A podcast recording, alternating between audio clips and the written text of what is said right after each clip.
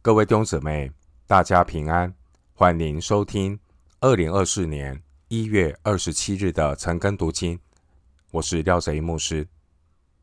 今天经文查考的内容是马可福音第九章三十八到五十节。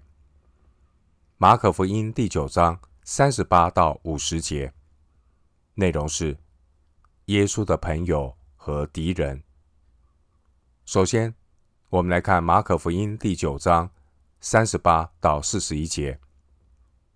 约翰对耶稣说：“夫子，我们看见一个人奉你的名赶鬼，我们就禁止他，因为他不跟从我们。”耶稣说：“不要禁止他，因为没有人奉我名行异能，反倒轻易毁谤我。不抵挡我们的。”就是帮助我们的。凡因你们是属基督，给你们一杯水喝的，我实在告诉你们，他不能不得赏赐。经文三十八到四十一节，我们可以对照马太福音十八章五到六节。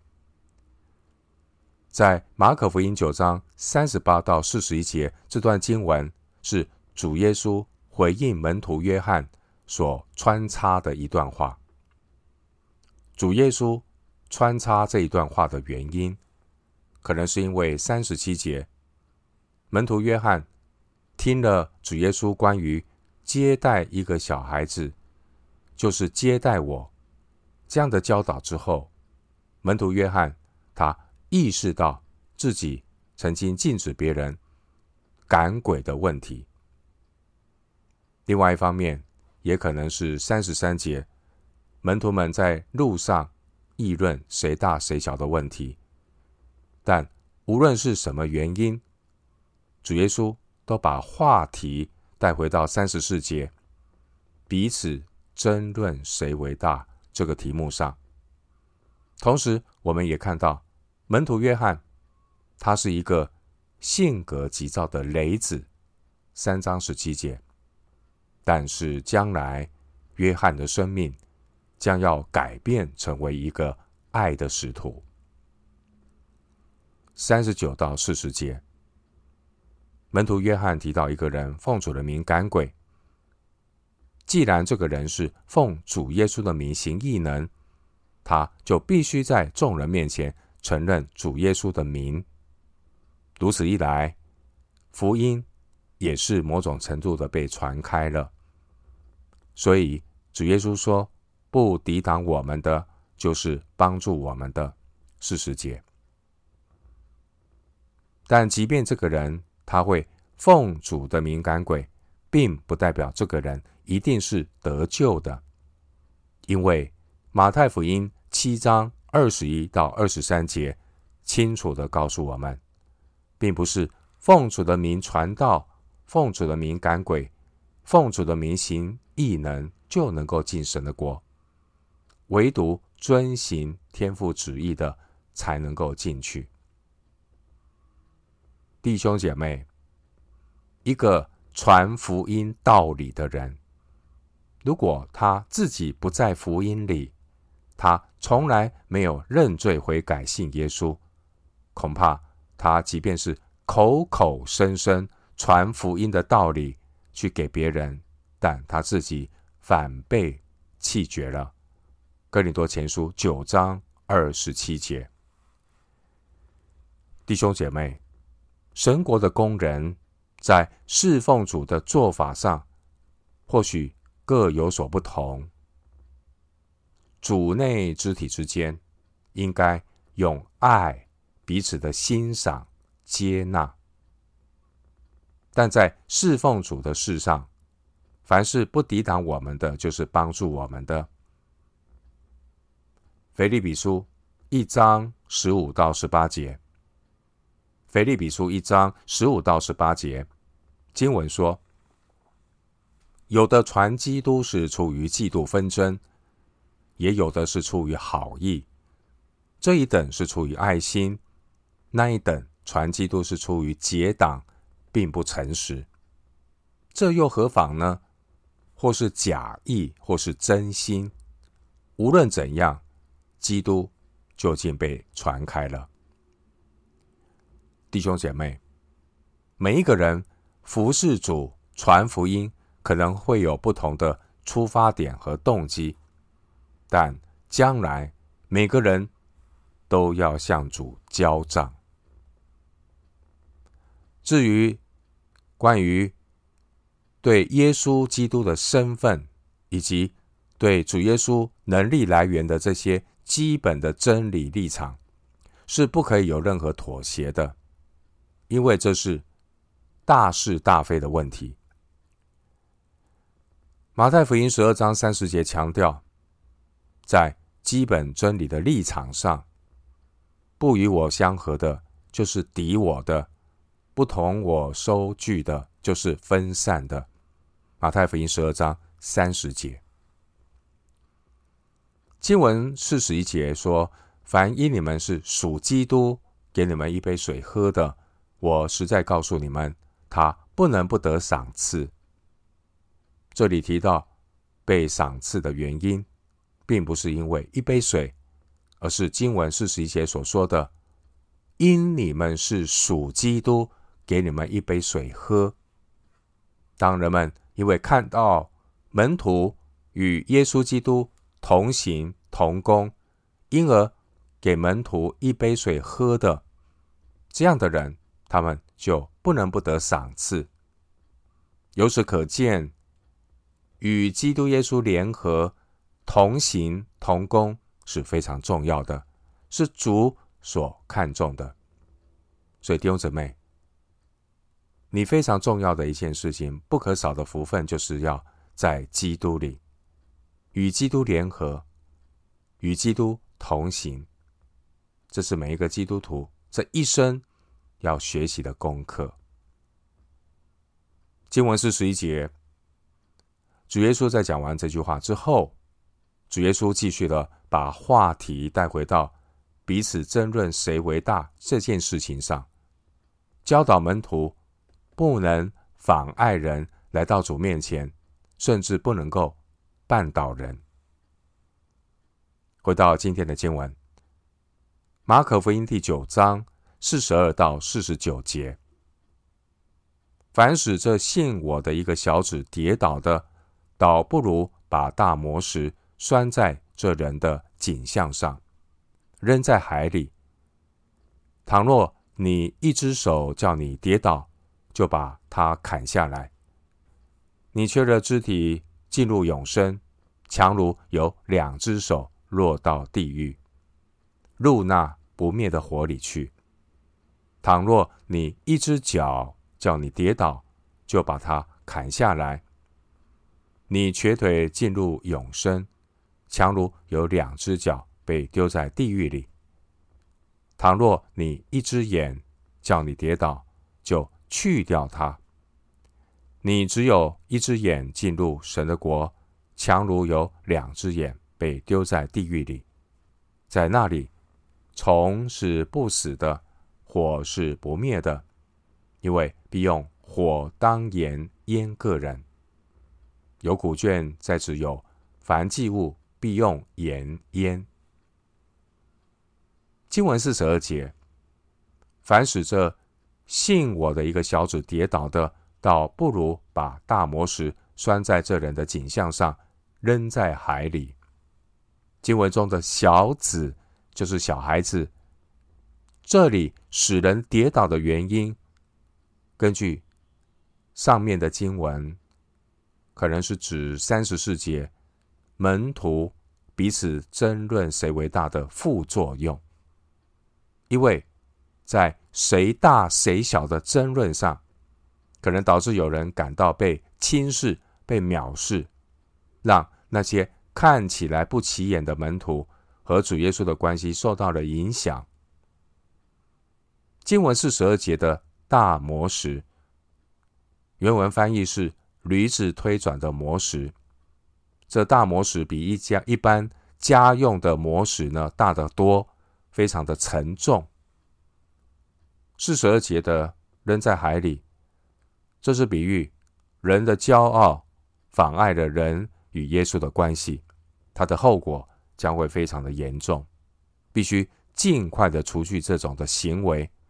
但这里的意思并不是说不谨慎使人跌倒会使一个人失去救恩。经文四十三节，倘若你一只手叫你跌倒，就把它砍下来。人之所以会被别人绊倒，固然有外面环境的因素，但首先要考虑的问题是自己有容易跌倒的手脚眼。事实上，许多人是自己绊倒了自己。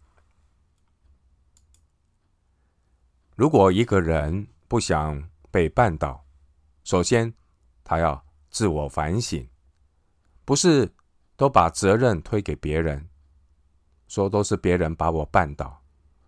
我们自己要反省，我们自己也要付出代价，接受主的对付，除去自己身上任何会使自己跌倒的手脚眼这些。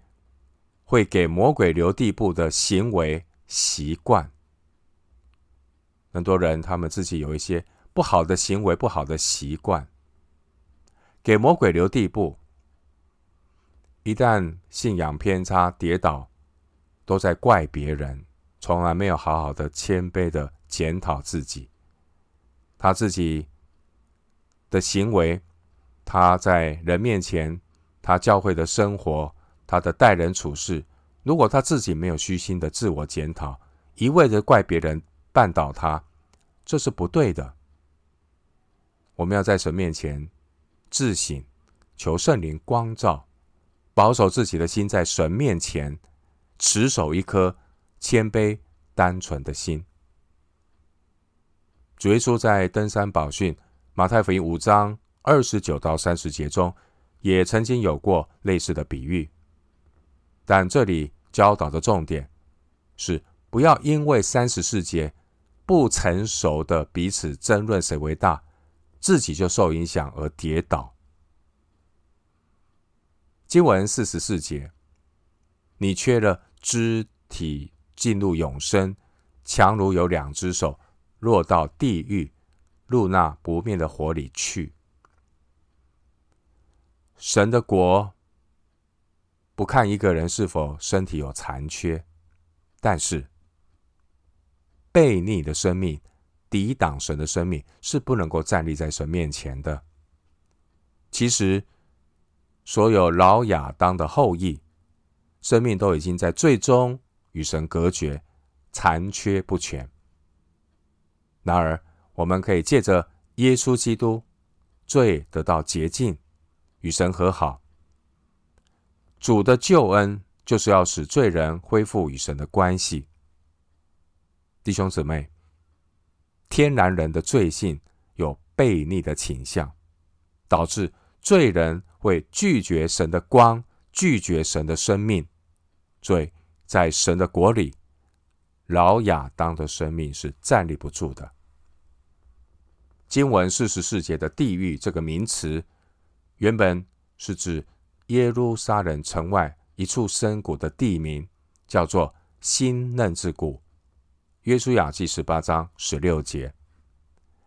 新嫩之谷那里曾经是拜偶像摩洛的人献人祭、焚烧儿女的地方。耶利米书七章三十一节。后来是犹太人在这里焚烧犯罪者的尸首和一切不洁的垃圾。因此。新嫩之谷的火常年都燃烧着，后来人们就以新嫩之谷来比喻地狱里永远的刑罚，也警告藐视救恩、抵挡神的人，他们就会像垃圾一样失去了被造的用途，丢在地狱里。